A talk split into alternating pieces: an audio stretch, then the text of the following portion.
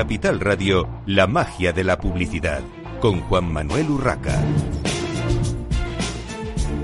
Buenos días, un viernes más a la magia de la publicidad en Capital Radio. Les habla Juan Manuel Urraca. Hoy tenemos con nosotros al teléfono a Laura Sales, directora de Marketing y Comunicación de Idealo. Bienvenida, Laura. Hola, buenos días. Bueno, vamos a hablar con Laura antes de seguir con el programa. Ella entra por teléfono porque está fuera eh, de España, pero tiene mucho que contarnos de qué pasa en España en el Black Friday. Todavía quedan tres semanas, Laura, pero eh, ¿cómo son las cifras que se manejan en España para este 29 del 11 del 19? Pues los dos últimos años ya habíamos visto que en España realmente empezaba a despuntar esta fecha y todo apunta a que este año va a ser incluso un que vamos a tener un crecimiento incluso superior a las fechas anteriores. Muchísimas tiendas están anunciando ya descuentos, algunas se han sumado además al Singles Day que hasta hace dos años prácticamente solo lo celebraba Alibaba entonces parece que todas las tiendas están mostrando muchísimo esta tendencia de ir adelantando los descuentos y alejarse un poco de esa estacionalidad tan típica de rebajas. Porque vosotros, ¿desde qué año tenéis eh, datos? ¿Desde qué año, digamos, eh, estáis siguiendo eh, los datos del Black Friday? Desde que empezó el comparador de precios en España. Nosotros empezamos a trabajar hace seis años y desde entonces hemos ido analizando un poco qué ha sucedido en este tiempo. Cuando nosotros arrancamos en España con Idealo, justo era el momento más o menos en el que Salando también estaba em, arrancando, Amazon llevaba muy poco tiempo, entonces el tema del Black Friday era nuevo, prácticamente desconocido. En España fue Amazon el pionero y a partir de allí y del éxito que tuvieron con la primera edición fue cuando el resto de tiendas online, me refiero, dijeron, venga, es una muy buena oportunidad para adelantarse a las compras navideñas y así ha sido. Año tras año hemos ido viendo el número de tiendas que se han sumado a esta acción que tenemos nosotros listadas y ha ido creciendo muchísimo y, y al final la acogida que ha tenido por parte de los usuarios también ha sido muy grande porque realmente, digamos, la, adopción generalizada ha sido, digamos, desde, eh, o sea, este sería como el cuarto año, ¿no? Más o menos, yo por los datos que tengo, en, en 2016 fue cuando eh, realmente se, se adoptó y se, se habló más del tema.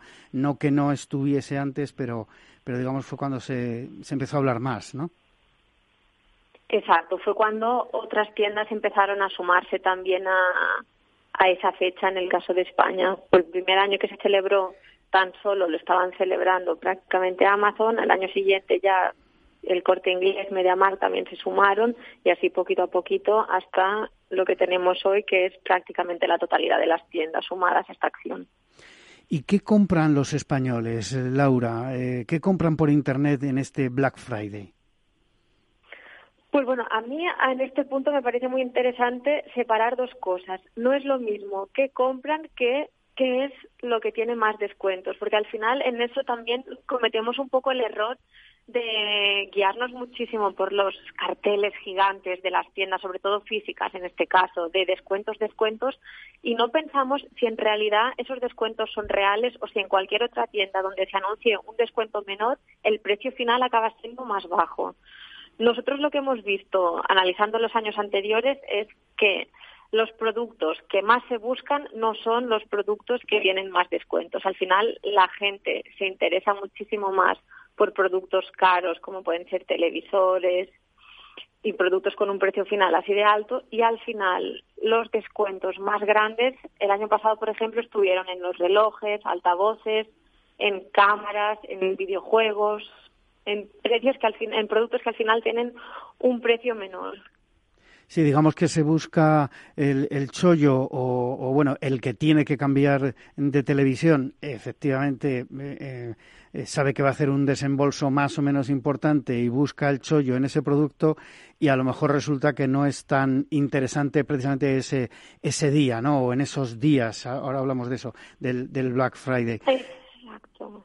Exacto, sí, pero también es importante eh, que si, por ejemplo, un consumidor quiere un televisor, no espere al Black Friday para decir yo quiero el modelo tal, de la marca tal, y espero a que ese día baje, porque al final los datos que nosotros hemos registrado son datos medios de analizar todos los televisores que tenemos online. Entonces, si el descuento medio de los televisores, por ejemplo, es de un 12% el año pasado, eso no quiere decir que no haya un modelo concreto que puedas conseguir al 50%. Entonces, lo que sí que es importante de cara a, concienciar un poco a los consumidores es, primero, que tienen que prepararse con antelación al Black Friday y saber exactamente qué necesitan para evitar también al final las compras compulsivas de cada vez que vemos un descuento acabar comprando. Pero, por otro lado, si lo que queremos es un televisor, mirar de como el completo de los televisores y buscar las gangas de verdad y no dejarnos llevar solo por, primero, los descuentos, esos carteles tan vistosos, y segundo, lo que comentaba de ir con la idea fija de un modelo concreto, porque allí es donde probablemente nos vamos a llevar la decepción, porque los productos más buscados de cada una de las categorías no son al final los que tienen los descuentos más grandes. Claro, al final es eh, eh, lo, de siempre en comercio, ¿no? La ley de la oferta y la demanda. Si se busca algo demasiado, eh, el vendedor probablemente no tiene por qué, hablando coloquialmente, tirar el precio, sino que sabe que, que igualmente lo va a vender, ¿no? quizá. Y luego entran las herramientas de marketing, como tú bien decías, al final esos carteles llamando a eh, grandes descuentos pueden ser eh, muy atractivos, pero no significar exactamente que el eh, usuario, el, el, cliente, el, consumidor consiga realmente el mejor, el mejor precio. te quería preguntar otra cosa, Laura, por tu experiencia, por vuestros los datos que manejáis. ¿No se ha desvirtuado un poco eh, esta campaña con la extensión de la propia campaña del Black Friday a incluso ya no días, sino una, dos semanas, eh, bueno, según el e-commerce del que hablemos, eh, porque en las tiendas físicas se reduce más, pero algunos e-commerce están utilizando prácticamente la semana anterior y la siguiente, ¿no? Sí, aquí volvemos un poco al punto que estaba comentando antes de la desestacionalización.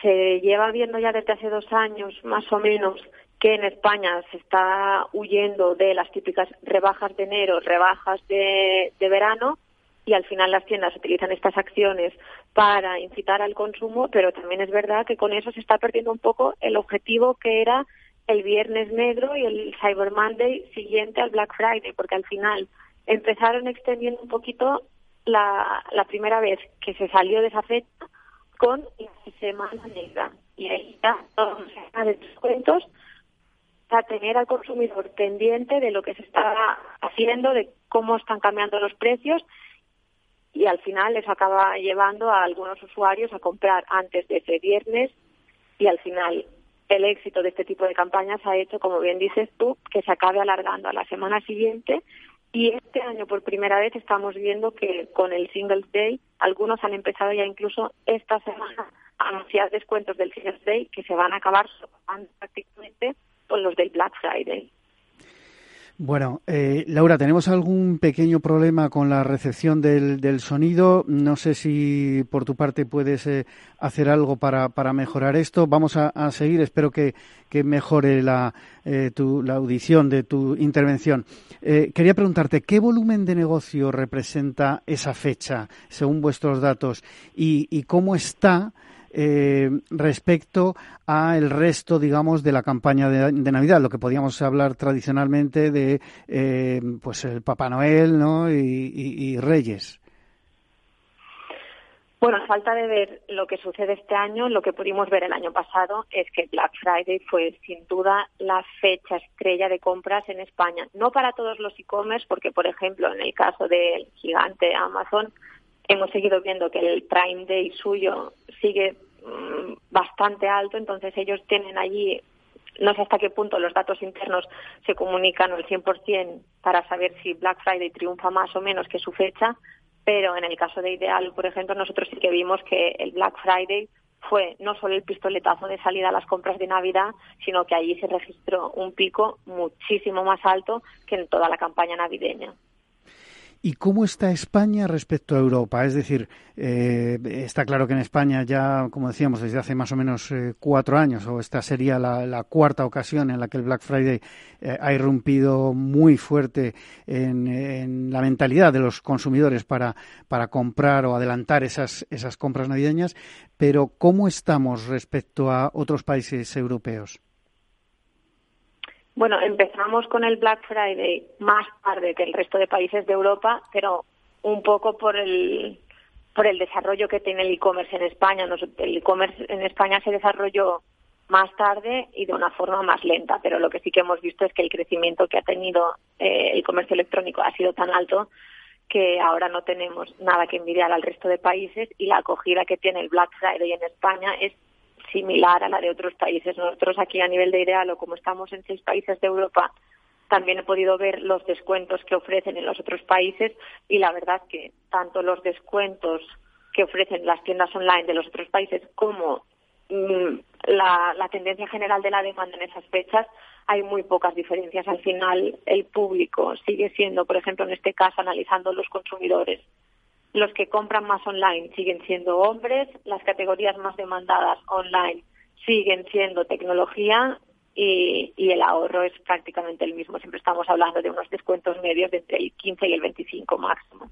En, en España, estás diciendo, o a nivel europeo, perdona. A nivel europeo. A nivel europeo. Eh, a mí me llama la atención muchas veces cuando hablo con colegas de, fuera de, España, porque bueno, pertenezco a una asociación europea de imagen y sonido y hablamos de, los temas de precios, de descuentos y demás, y siempre parece que el sur de Europa es el que va a la vanguardia de, los descuentos, ¿no? O que tiene los precios más bajos, sea fruto de aplicación de descuento o por o por mm, que los precios están así directamente. No sé si eh, coincides eh, conmigo o vuestros datos coinciden con esta apreciación. Depende muchísimo del sector. Nosotros tenemos un catálogo tan grande de productos que al final hemos visto que se observan tendencias muy diferentes. Cuando hablamos, por ejemplo, de productos de tecnología en general, sí que es verdad que España e Italia suelen ser siempre los vencedores, donde tenemos precios más bajos. Después, en otros productos, como son sobre todo los temas de videojuegos, Reino Unido siempre, siempre, siempre está a la cabeza con precios muchísimo más bajos y si las ediciones son internacionales, incluso pagando los gastos de envío, un consumidor español acaba ahorrando si lo compra en el extranjero. Entonces, sí que es verdad que en los países del sur estos precios suelen ser más bajos en general, pero después cuando nos vamos a mirar productos concretos, seguimos viendo que es importante comparar precios porque al final depende muchísimo de lo que busque cada consumidor. Bueno, pues eh, muchísimas gracias, eh, Laura. Laura Sales, directora de Marketing y Comunicación de Idealo.es, por haber participado hoy en el programa y habernos eh, dado pues esas, esos datos, esas pinceladas o más que pinceladas de cómo se presenta el Black Friday y cómo ha sido en los últimos años, cómo ha sido su, su evolución. Muchas gracias, eh, Laura. Te liberamos ya de estos micrófonos de la magia de la publicidad en, en Capital Radio. Y nosotros continuamos en esta mañana de, de viernes. Eh, tenemos con nosotros en el estudio a Elia Méndez, directora de MMA, la Mobile Marketing Association, eh, que ha participado junto con eh, la Asociación de Marketing de España, eh, esta última como organizadora, en una jornada sobre la tienda del futuro. Bueno, lo primero, bienvenida Elia una vez más a estos micrófonos. Muchísimas gracias, Juan. Encantada de estar con vosotros aquí. Bueno, Elia, ¿En qué se concreta el, concepto de proximidad del que se habló en estas eh, jornadas de la tienda del futuro?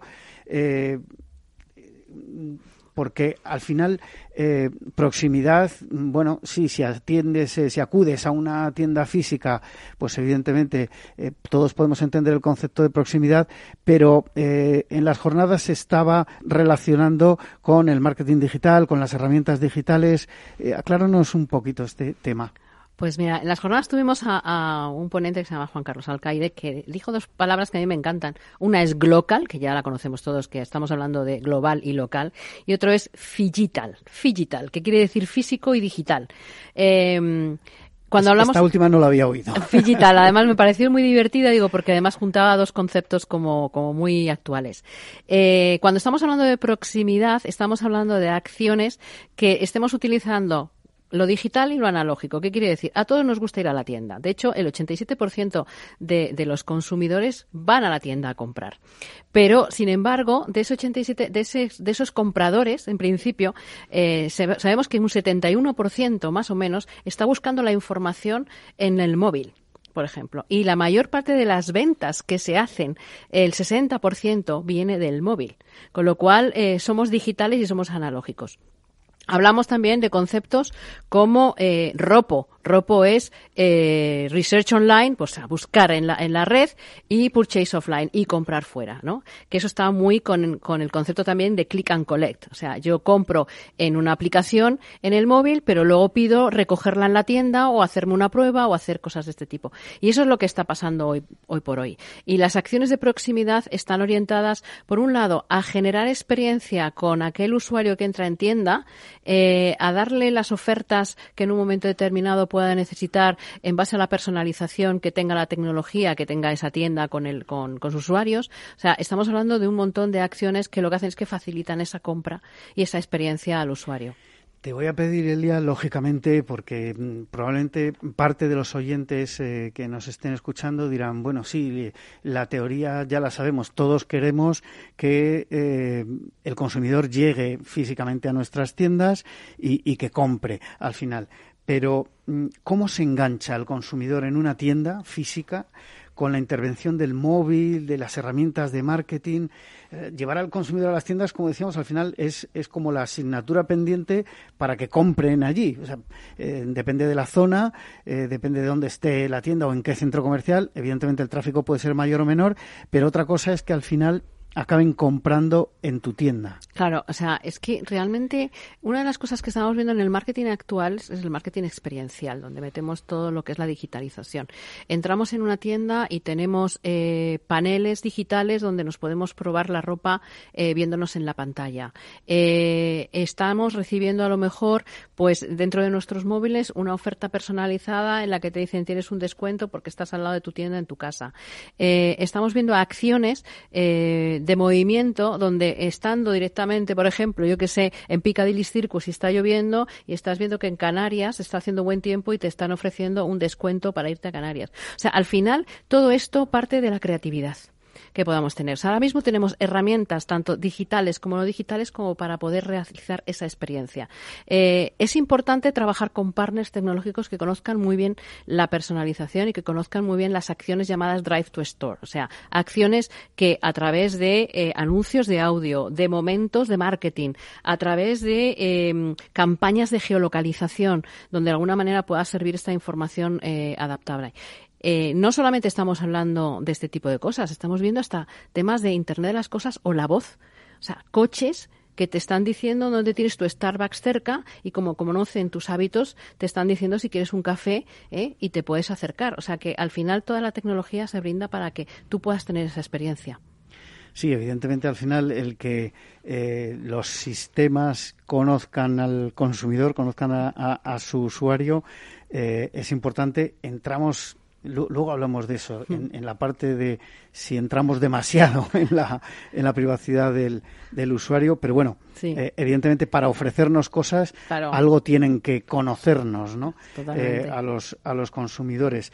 Mm, como decíamos, ¿hasta qué punto se entra en la privacidad del consumidor cuando se le bombardea con mensajes publicitarios, por ejemplo, en una tienda, como comentabas, eh, o en un lugar de ocio en su dispositivo móvil, porque salvo que de alguna manera lo hayas pedido, eh, claro, muchas veces cuando se eh, entra en, una, en un e-commerce, en una página web y te registras para hacer una compra, estás dando pues eh, desde el carnet de identidad hasta tu móvil, pasando por tu dirección física y, tu talla y, tropecientas cosas más.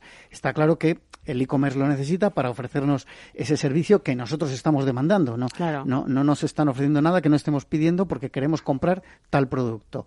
Pero eh, luego, o muchas veces, se utiliza eh, para bombardearnos con publicidad que eh, en principio no hemos pedido.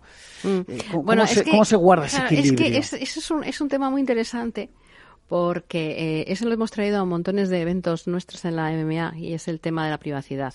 Con el RGPD, eh, que fue una vuelta de tuerca, se le pedía al usuario incluso que clicara en más puntitos a la hora de, de decir, oye, ¿quieres recibir información? Pero nos encontramos también con una cuestión, de- por un lado está todo lo que es la responsabilidad publicitaria y por otro lado también está el usuario, que además se ven en grupos generacionales, eh, cambia el interés por la privacidad.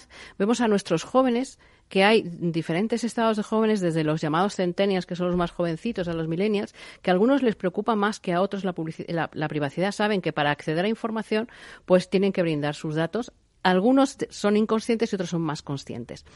Y Me- nosotros me, a lo mejor- temo, me temo, Elia, que la mayoría inconscientes. es bastante inconsciente.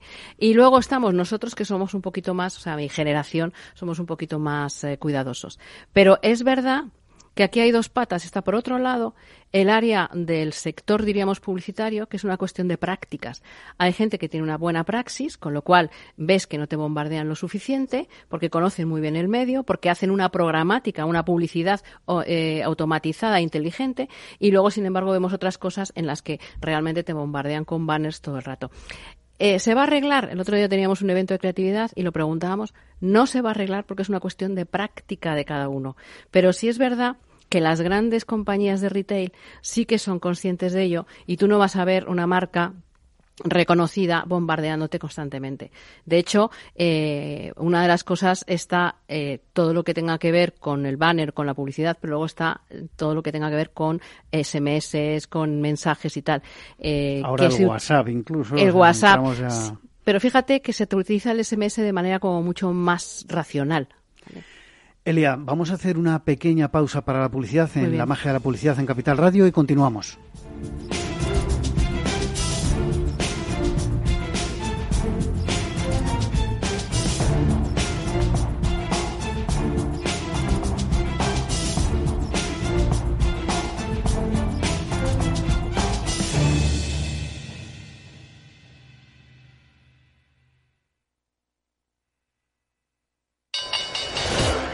Cuando el mercado cae, existen dos tipos de inversores. Los que tienen un plan y los que no.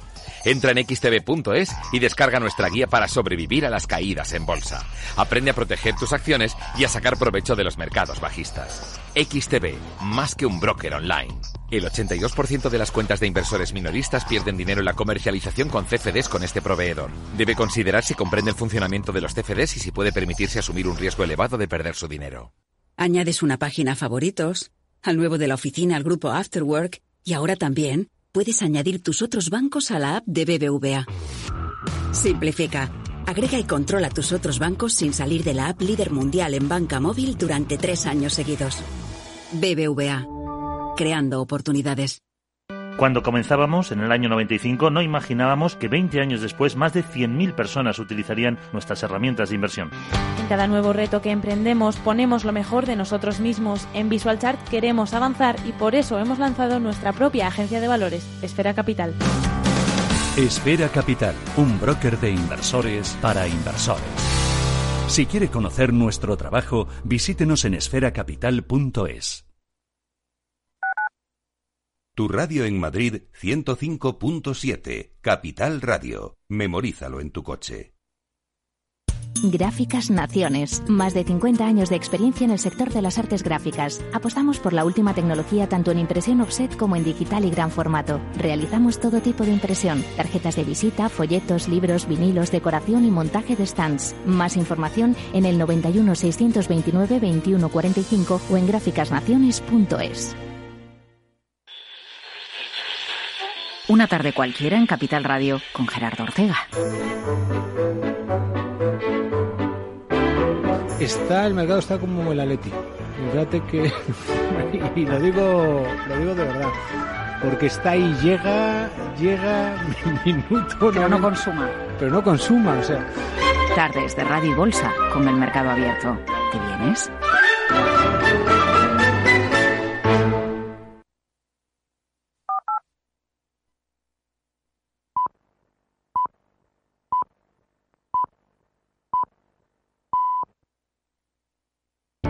Para personas inquietas, Capital Radio.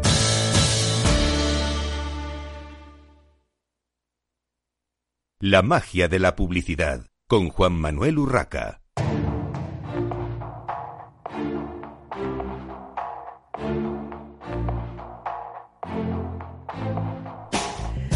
Continuamos en la magia de la publicidad en Capital Radio en esta mañana de viernes. Eh, estamos en el estudio de directo de Capital Radio. Les habla Juan Manuel Urraca. Estamos con Elia Méndez, directora de Mobile Marketing Association. Tenemos también con nosotros a Víctor Conde, el director general de la Asociación de Marketing de España. Y se ha incorporado también Raúl de la Cruz, director general de Verizon Media Spain.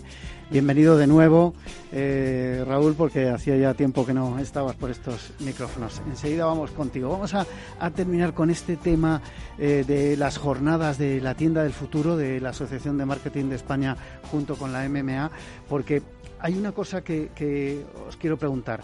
Eh, click and Collect. Es un concepto bueno para las tiendas físicas, pero ¿será así en el futuro? Porque de alguna manera parece que eh, muchos usuarios se sienten ya muy cómodos con el e-commerce, digamos, 100%, es decir, quedarte en el sofá de tu casa esperando a que te traigan a que te traigan todo. Pues mira, yo tengo aquí, y eso es mi opinión personal, porque a mí el tema de mirar al futuro como un gurú me da un poquito de cosa. Eh, estamos viendo que la gente sí que le gusta ir a la tienda.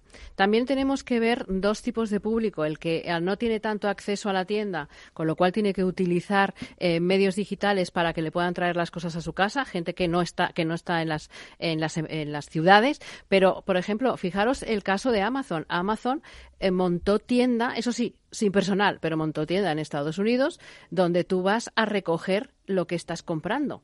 Con lo cual, de alguna manera, si Amazon, que era totalmente digital, pensó que tenía que poner este tipo de tiendas y que de hecho está pensando ponerlos en diferentes, ya no solamente en Estados Unidos, sino fuera de las fronteras norteamericanas, quiere decir que la gente sí que le gusta ir a los sitios a recoger lo que compra o incluso a verlo. Y todo dependerá también del tipo de producto. O sea, no es lo mismo eh, comprar a lo mejor eh, comida enlatada, que no te importa a lo mejor que te la manden, a tener que comprar unas naranjas, aunque la gente las compra por la, por la red, pero te gusta tocarlas, o comprarte un vestido que te quieras probar. O sea, yo creo que no van a desaparecer eh, la tienda física, que es una de las cosas que se dice, la tienda física desaparecerá. Yo creo que se transformarán en espacios de experiencia, en espacios donde comprar sea realmente algo más aparte de hacer otras cosas dentro de la tienda y que va a haber una y que sigue habiendo una especie de simbiosis entre lo que es lo digital y lo que es lo analógico, lo que es lo digital, lo físico. Esa es mi visión. Víctor, no sé qué es. No, eh, la comparto 100%. Y yo es que creo que para gustos los colores. Entonces, pues, cada cual haga, haga lo que quiera hacer, lo que le apetezca, lo que mejor le venga, etcétera. Y de lo que se trata es de que el consumidor tenga todas las alternativas a su disposición y todas eficientes. es. es verdad que eh, el tema de la, eh, el tema experiencial físico, pues hoy por hoy es insustituible. Entonces, pero bueno, pero eso no significa eh, lo que tú preguntabas en concreto, que es pasar a recoger. Bueno, pasar a recoger es pasar a recoger. Poca experiencia mm, en ese sentido eh, emocional, etcétera. Poco valor se puede añadir. Exacto, vale, pero bueno, pero simplemente, oye, me puede venir bien porque me pilla de camino, porque lo prefiero, pues hago de viaje, yo qué sé. Hay muchas, muchas circunstancias que pueden aconsejar que efectivamente esa sea la opción más, más, más favorable, ¿no? Pero en cualquier caso, combinarlo todo y que. Eh, y ser consistente en, todos esos puntos de, contacto y de, experienciales me parece fundamental. Bueno, eh, Víctor, ya que te tengo, quería preguntarte cómo fue la jornada, sobre todo quién acudió a la, jornada, porque vosotros eh, eh, organizáis muchas actividades, pero esta en concreto, ¿qué, tipo de público buscabais atraer? Bueno, fundamentalmente lo que estamos haciendo es, este es un proyecto de largo recorrido. Es una de esas, de esas actividades que iniciamos el año pasado, el curso pasado, y el curso pasado lo iniciamos con un enfoque mucho más genérico. Bueno, pues de qué está pasando tecnológicamente, etcétera, en el, eh, con el tema del retail, ¿no? Con la tienda del futuro. Este año estamos más focalizados en, eh, en la proximidad de lo que es el establecimiento. Cómo el establecimiento puede jugar eh, sus bazas y qué herramientas tiene y qué estrategias puede poner en marcha para cuando la gente está cercana atraerla hasta el establecimiento. Y al curso que viene ya nos meteremos de lleno en el establecimiento, donde ya será pues toda la experiencia eh, 100% del asunto. Entonces, lo que fundamentalmente em, la asociación eh, intenta perseguir con todo esto es básicamente mentalización de que las cosas están cambiando, de que el punto de venta está sufriendo una evolución y una transformación absoluta, de que hay posibilidades de ser mucho más eficiente y mucho más eficaz y, optimizar los, los, espacios y optimizar eh, los recorridos y optimizar la relación con el cliente. ¿no? Y al final de lo que se trata es de que mm, cuando un cliente entra en una tienda le estemos esperando sí o sí, eh, sería lo deseable, pero y si no le estamos deseando que seamos capaces de identificarle de inmediato y a partir de ahí eh, podamos darle un tratamiento mucho más personalizado, acorde con todo lo que son sus gustos. Esa es la, ese es el, el, terreno del campo de juego. Y, a quienes a quienes nos pues estamos llevando a gente que mm, de establecimientos que están ya haciendo y utilizando según qué, qué, tecnologías. Estamos llevando a agencias de innovación tecnológica que están ofertando soluciones en, este, en este aspecto y esto es un poco el, el contenido. Bueno, quiero aprovechar que tengo a, Elia, eh, directora, como decía, de MMA, porque dentro de poco mm, se entregan los premios Smarties de, la asociación. Cuéntanos brevemente eh, en qué consisten y cuándo, pues mira, los, premios Smarties son eh, unos premios que miden cuatro parámetros. Uno es estrategia, creatividad, ejecución y eficacia, donde se, son unos premios internacionales que se hacen a nivel global en cada uno de los continentes y luego en algunos países específicos. Nosotros entregamos los premios el próximo día 13 a partir de las 6 de la tarde, así que cualquier persona que esté interesado se ponga en contacto conmigo y les, y les proporcione un pase para venir, donde veremos eh, acciones donde eh, la movilidad, más que el móvil, es, eh, diríamos, clave en la estrategia. Con lo cual veremos temas de omnicanalidad, de sectores del automóvil, sectores del como el cine, sectores como la banca, los seguros, retail y también consumo. Eh, y bueno, es una jornada que además es muy interesante por ver todos los casos que se presentan. Es de celebración porque celebramos el talento que hay en este país tan enorme y todos los años empezamos en marzo, en abril para recoger todas las campañas que han estado desde junio del año anterior hasta junio de este año que vendrá, en el año 2020, y eh, se pasan esas campañas a nivel internacional. De hecho, también entregamos cuatro premios eh, europeos en las jornadas. Y bueno, lo que celebramos, ya te digo, es toda la creatividad que se hace generalmente alrededor de una persona que es móvil. La movilidad es solamente la tecnología para llegar a él. Bueno, pues eh, allí estaremos, ahí estará Capital Radio. Me he comprometido personalmente contigo, sí, así que... Sí, sí, me encantará verte allí. Allí, allí Y a vosotros también, eh, que lo sepáis. Bueno, Raúl, Raúl de la Cruz, director general de Verizon eh, Media Spain. Eh, Raúl, tú has estado muchas veces en estos micrófonos, nos has contado eh, pues la, trayectoria de tu compañía, porque eres como un superviviente de, esa compañía. Primero Microsoft, Microsoft Advertising, luego AOL, luego Oath, aquel nombre tan, tan raro de pronunciar. Ahora eh, Verizon, o escrito así, o Verizon. Eh, Cuéntanos cuál es la situación actual de la compañía, qué, está haciendo ahora mismo en, España y, qué marcas, eh, digamos, cuelgan de esta compañía en España.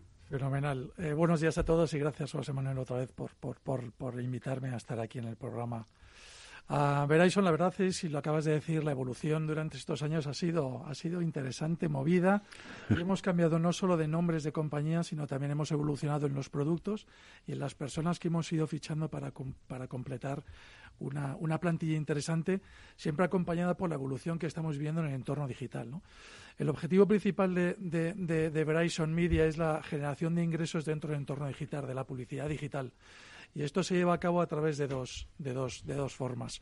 Uno, la, la, generación de ingresos a través de la venta de formatos publicitarios en productos propios y um, que como pueden ser Yahoo, como puede ser Huffington Post, como pueden ser um, eh, TechCrunch o Engadget, estas propiedades que sí que son propiedad de, de Verizon, como la venta de propiedades de terceros, es decir, somos exclusivistas también de todos los productos de Microsoft también generamos ingresos a través de la venta de plataformas tecnológicas, de SSPs y SSPs. Es decir, los clientes y las agencias ya no dependen tanto de esas plataformas tecnológicas que vendían Google en un pasado y están abiertos a utilizar estas plataformas que lo que hacen es darles la posibilidad de comprar un inventario en cualquier parte del mundo siguiendo unos KPIs, siguiendo un targeting específico. A la vez hay otra serie de plataformas que lo que hacen los soportes como nosotros es ofrecer ese inventario a terceros para que lo puedan, para que lo puedan comprar.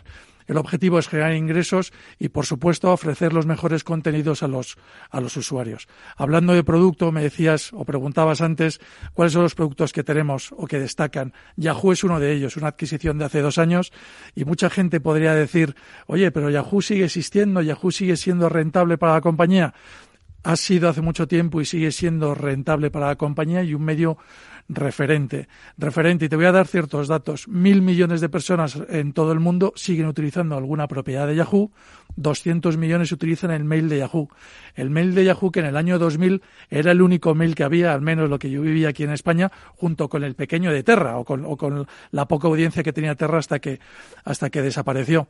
Ya datos más en España, a día de hoy tenemos 10 millones de usuarios únicos que entran al menos una vez en cualquier producto de Yahoo. 3 millones de ellos utilizan el mail.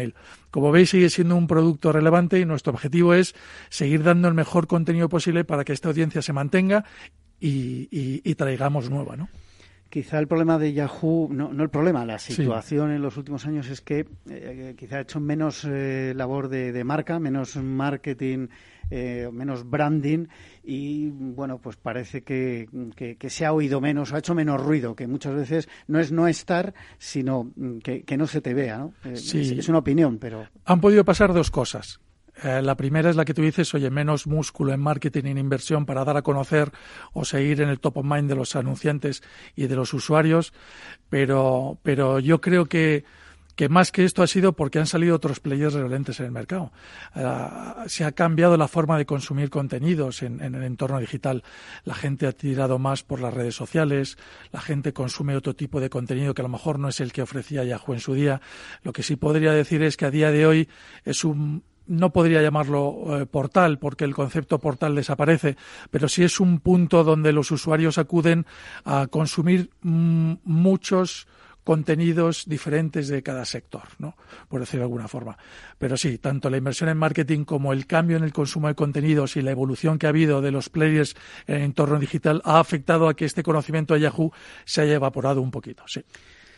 Bueno, y quizá por esta adquisición por parte de, Verizon Media, eh, tenemos eh, delante una campaña de branding, de alguna manera, ahora nos lo explicas, a través del patrocinio del equipo Renault de Fórmula 1 por parte de, Yahoo. Ya se está utilizando el, logo de, Yahoo en la Fórmula 1, yo es que soy un forofo además, con lo cual ya lo, ya lo había visto, eh, incluso antes de recibir la, nota de prensa. Eh, ¿Cómo, ha sido este, este acuerdo? Vale, es un acuerdo de duración de dos años con una ventana para poder seguir con él pasados estos dos años entre Verizon y el equipo de Renault de Fórmula 1. ¿Cuál es el objetivo? Pues bueno, nuestra intención es tener presencia tanto en el, en el coche como en el pit lane, en el taller de, de, los premios con el logo de Verizon y con el producto estrella que es Yahoo, ¿no? comprado hace dos años, como os había comentado anteriormente. el, el, patrocinio vale una cantidad de dinero y en contraprestación lo que Renault propone es invertir campañas publicitarias en nuestros productos. ¿Por qué? Porque quieren llegar a una audiencia que a día de hoy no están consiguiendo con su plan de marketing digital online y también con el que están realizando offline. Es muy interesante para nosotros y bueno, se siguen barajando otro tipo de acuerdos en el entorno deportivo eh, del motor y fuera del motor, porque creemos que es una audiencia a la que queremos captar y dar a conocer, pues no solo Yahoo, sino otras marcas dentro de la compañía.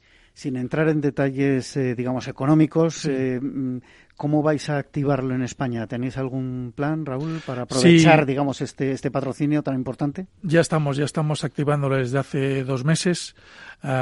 estamos, hemos realizado varias planificaciones en nuestros productos de, de, la marca Renault, de los diferentes modelos que quieren sacar al mercado y nosotros ya estamos teniendo presencia en los dos últimos premios que ha habido de la Fórmula 1 en Singapur y el otro, la verdad es que no me acuerdo dónde fue, donde hemos tenido nuestro, nuestro logo de... México, bueno, Estados Unidos. Creo que ha sido Estados Unidos. Estados Unidos ha sido el último donde, donde apareció el... Y los resultados están siendo buenos en cuanto a, a, percepción de las campañas y nuestra impresión en cuanto al branding que estamos teniendo en el, en el vehículo. Desde Verizon, ¿qué se está haciendo para facilitar a los anunciantes el acceso al mundo offline digitalizado? Estábamos hablando antes de, la tienda física y demás. Eh, cada vez más los MUPIs o la cartelería digital que encontramos en cualquier centro comercial hoy en día, bueno, o en estaciones de, autobús, de tren, eh, los aeropuertos, etcétera, eh, están más digitalizadas. Amén de lo que es la mm, pura eh, la, parte de exterior, ¿no? Todo lo que antes llamábamos las, las vallas publicitarias, que ya de vallas casi no tienen nada, porque son verdaderas pantallas, eh, además eh, conectadas en, en, tiempo real. ¿Cómo estáis trabajando con, con esto? ¿Cómo ofrecéis vuestras soluciones mm. para que el anunciante al final aproveche todo este parque tan enorme de pantallas que hay por toda nuestra geografía. Pues hablamos de tres, de tres temas principalmente. Primero, 26 millones de usuarios únicos al, al mes que acuden a nuestras propiedades a consumir esos contenidos. segundo, tecnología todas las plataformas que ofrecemos al mercado y que cada vez se están está teniendo más más eh, penetrabilidad tanto en agencia como en cliente directo la facilidad de utilizar esa tecnología la facilidad de aprender ah, y de los trainings que estamos ofreciendo a los a los que compran o utilizan nuestras herramientas yo creo que es una es algo diferenciador de las otras plataformas a las que estaban acostumbrados. Pero lo más importante José Manuel es ah, el 5G Verizon ha, sido el promotor del 5G en Estados Unidos. Para aquellos que no conozcan, Verizon es la telco más importante que hay en Estados Unidos a día de hoy, 230.000 millones de dólares en facturación al año y son los que han lanzado el 5G en Estados Unidos. ¿Qué es lo que estamos haciendo? Sobre todo acudiendo al cliente directo, ofreciéndole las bondades que va a tener el 5G, bueno, que está teniendo, pero que en España llegará un poquito más tarde, que va a tener tanto el entorno eh, publicitario como el entorno de consumo de contenidos y de creatividad. ¿Tenéis ya alguna experiencia? Porque en Europa, eh, que yo sepa y que yo haya utilizado, quitando en Suiza, todavía no, no, acaba de, llegar a algo experiencial en, en Alemania y no sé cómo está Estados Unidos ahora mismo. Bueno, Estados Unidos está más avanzado que nosotros, aunque todavía no se han hecho grandes, grandes cosas. Se ha, se ha establecido una, una, se podría decir una especie de taller 5G en UK que va a dar servicio a todos los países de EMEA, los principales de, de, Europa, donde a través de acciones especiales utilizando el 5G vamos a ofrecer una, una creatividad mucho más rica al anunciante para lanzar sus mensajes, que puedan ser mucho más interactiva con los, con los consumidores, a la vez de la rapidez en la comunicación de esos mensajes, por supuesto que no se va a ser aplicado solo para el entorno digital, sino para, para nuestra vida cotidiana. Y este 5G lo que va a traer también es unos datos mucho más ricos de los que estamos teniendo a día de hoy por supuesto siempre con la autorización del, del usuario. Pero así es como estamos haciendo el approach a los clientes. Estamos presentando algunos business cases, algunos casos de éxito que se han realizado ya en Estados Unidos, pero si te digo la verdad, en España todavía queda. Somos cada vez que sale algo en Estados Unidos, seis o ocho meses después llega Europa y España somos de los últimos países en aprovechar esta ola, ¿no? Pero cuando llegue, yo creo que ya estaremos todos mentalizados en que esto es algo que, que es necesario para nuestra vida cotidiana, para el mundo, el mundo empresarial. Hemos hablado muchas veces en este en el programa, en este programa, eh, sobre eh, la publicidad en, en mobile puro, digamos, sobre el dispositivo móvil puro y lo que puede ser eh, la web entendida genéricamente, lo que es Internet, los banners en páginas que, los consumidores pueden ver en ordenadores u otros, otros dispositivos. Por vuestra experiencia, Raúl, eh, ¿qué se está sirviendo más ahora? Cuando vosotros eh, servís esos eh, banners, esos contenidos a vuestros clientes en vuestras, en vuestras páginas, ¿dónde se está sirviendo más? ¿En dispositivo móvil o seguimos viendo mucho la pantalla del ordenador? Seguimos viendo mucho la pantalla del ordenador. Sí que es verdad que las conexiones a Internet han aumentado y ya crecen más desde el dispositivo móvil que desde el que desde el PC. Lo que pasa es que sí que cuando veo mi PNL, veo mi budget, veo mi, mi revenue a final de cada mes para reportar internacional, sigue teniendo mucho peso aquel revenue que viene a través del PC. Es decir, eh, la inversión móvil todavía no ha llegado a explotar como explotan en otros países. Seguimos hablando de este año es el móvil, este año es el del móvil y seguimos esperando que esto sea que esto sea verdad, pero poco a poco va aumentando, va aumentando esa esa confianza que tiene el anunciante de poder servir esa publicidad del móvil. Pero a día de hoy a tu pregunta, más todavía en el entorno PC que en el entorno móvil. Una pregunta genérica desde Verizon. ¿Cómo veis el futuro de la publicidad en cuanto a todo esto que se ha hablado, que se sigue hablando de los ad blockers, de, del rechazo, digamos, del consumidor, al final todos somos consumidores, o del usuario eh, digital, a eh, bueno, pues que le interrumpan la lectura o la visualización de sus contenidos eh, con, con publicidad. Bueno, yo creo que hay que hablar de tres factores para el futuro de la publicidad como comentaba antes, 5G, data y sobre todo el modelo programático que ha cambiado y que ha evolucionado en los últimos últimos años. En cuanto a lo que me dices de los adblockers, yo creo que que todos los usuarios tenemos el derecho para poder decidir si queremos o no recibir publicidad. Eso está claro. Desde nuestro lado no nos está afectando mucho porque no estamos recibiendo mucha audiencia que no quiera recibir publicidad. ¿Y por qué? Porque a través de las tecnologías y plataformas que tenemos estamos lanzando mensajes publicitarios a aquellas personas que quieren recibir esos mensajes. Por lo tanto, no estamos machacando a la audiencia con mensajes que no quieren ver ni en pintura. Por supuesto, nosotros no somos famosos por tener formatos publicitarios que estén manchando o molestando la lectura, como bien dices, de los contenidos que tienen los usuarios. Somos bastante secos o tradicionales, por decirlo de alguna forma, en cuanto a la publicidad que presentamos embebida dentro incluso de la noticia. Algunas veces no salen hasta los, los, los anunciantes, sino el contenido que el usuario quiere ver con la marca subliminar del, del anunciante, ¿no?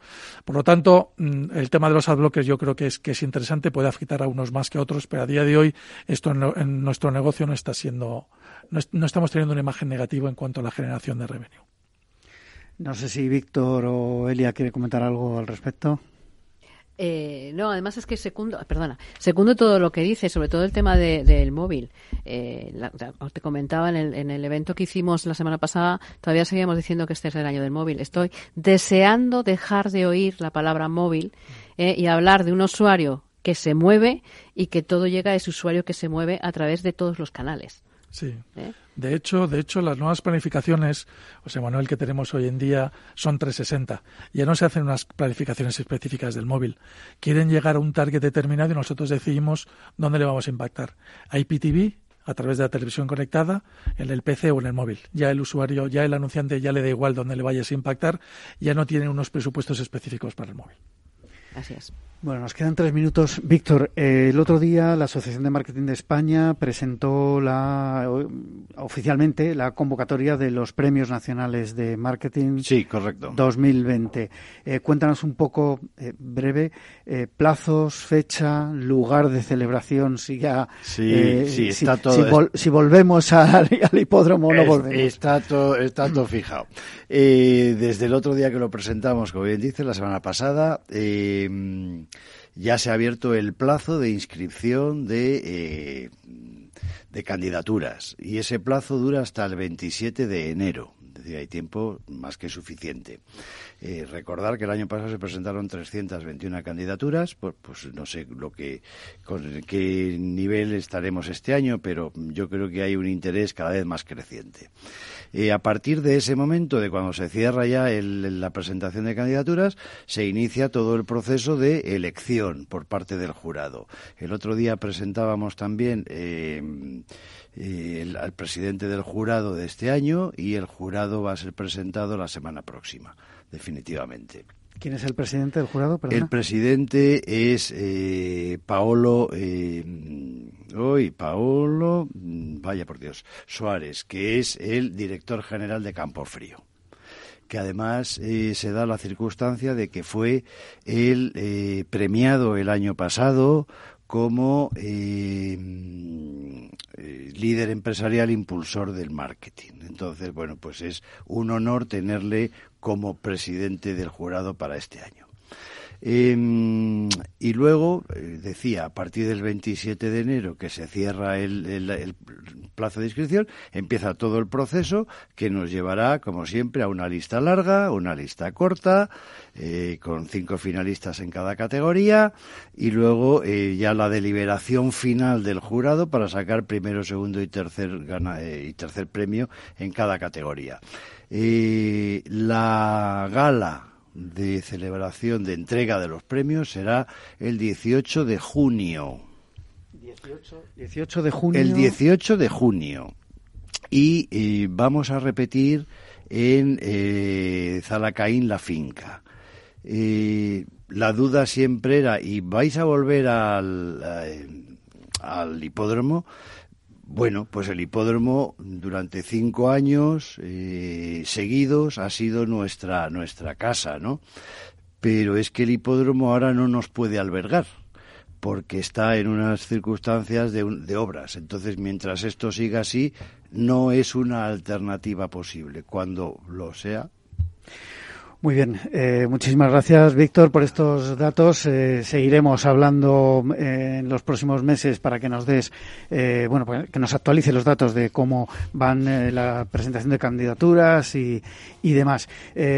hasta aquí lo que ha dado hoy de sí la magia de la publicidad en Capital Radio. Despido ya a Elia Méndez, directora de MMA a Víctor Conde, director general de la Asociación de Marketing de España, y a Raúl de la Cruz, director general de Verizon Media Spain. Y a todos ustedes les espero el próximo viernes en La Magia de la Publicidad en Capital Radio. Muchas gracias, Juan. Gracias. Ya no estamos en la era de la información, estamos en la era de la gestión de los datos y de la inteligencia artificial. El tratamiento inteligente de estos datos proporciona un valor enorme a las empresas en sus procesos de negocio. En Piper Lab ayudamos a nuestros clientes a tomar decisiones de negocio basadas en datos. Escúchanos todos los lunes a las 10 y media de la mañana en el espacio de Big Data de Capital, la Bolsa y la Vida. Hola. A ver, el dinero se gana con esfuerzo y ahorrar debería darnos una recompensa. Sin embargo, siempre vemos que nuestro dinero crece poco y eso hace que nos vengamos un poco abajo. Lógico. Lo normal es que veamos crecer nuestro dinero. Por eso me gusta Finanbest, porque me ofrece los mejores fondos de inversión del mundo al alcance de todos, con total transparencia y sin comisiones indebidas. Y con eso, la rentabilidad de mi dinero será mayor, o sea, lo normal. Entra en y descubre que lo normal es extraordinario. Lo normal es Finanbest. Capital Radio, la genuina radio económica.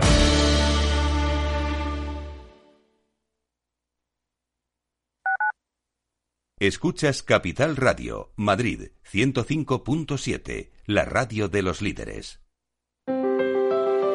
Si te gusta la cocina gallega de siempre, en el Mesón Gallego 1 y el Mesón Gallego 2 encontrarás los mejores pescados y mariscos de las costas junto a recetas de la Galicia interior, además de las carnes de Sanabria y los mejores embutidos de Zamora y nuestra terraza. Te esperamos en la calle Muller 35, teléfono 91 579 3623 y en la Plaza de la Remonta 13, teléfono 91 579 0769. Una recomendación del programa gastronómico Mesa y Descanso. Mus. Mus. Mus. Sinesio. Te toca, Sinesio. ¿Qué pasa? Oye, Sinesio, no, ¿qué, ¿qué te pasa a ti? Que te veo muy onnubilado, que no te veía yo así de ausente desde que te prometiste con la maruja. Si es que tengo un aparato que me resuelve todas las dudas, estoy a la última en los mercados. Anda, mira, ya está Sinesio con sus inventos. Sinesio el ingeniero. Atiende, Paco, mira lo que he descubierto. Alexa, Ponme Capital Radio, moja. Te damos la bienvenida a Capital Radio. Puedes escuchar la señal en directo o nuestros mejores audios en formato podcast. Directo o podcast. ¿Qué quieres escuchar? Ponme los podcasts, Alexa. Has elegido podcast. Vas a escuchar las noticias de Capital Radio. Con esto, Paco, vamos a echar el órdago a los mercados. Natural. Disfruta de la mejor cocina gallega en Montes de Galicia. Todo un clásico moderno en el barrio de Salamanca. Disfruta de la variada dieta atlántica, de las mejores carnes y pescados tratados con respeto y transparencia y regados con una de las mejores bodegas de la zona. En grupo, en familia o en pareja, Montes de Galicia te ofrece el espacio perfecto en cada ocasión. Capital Radio. Siente la economía.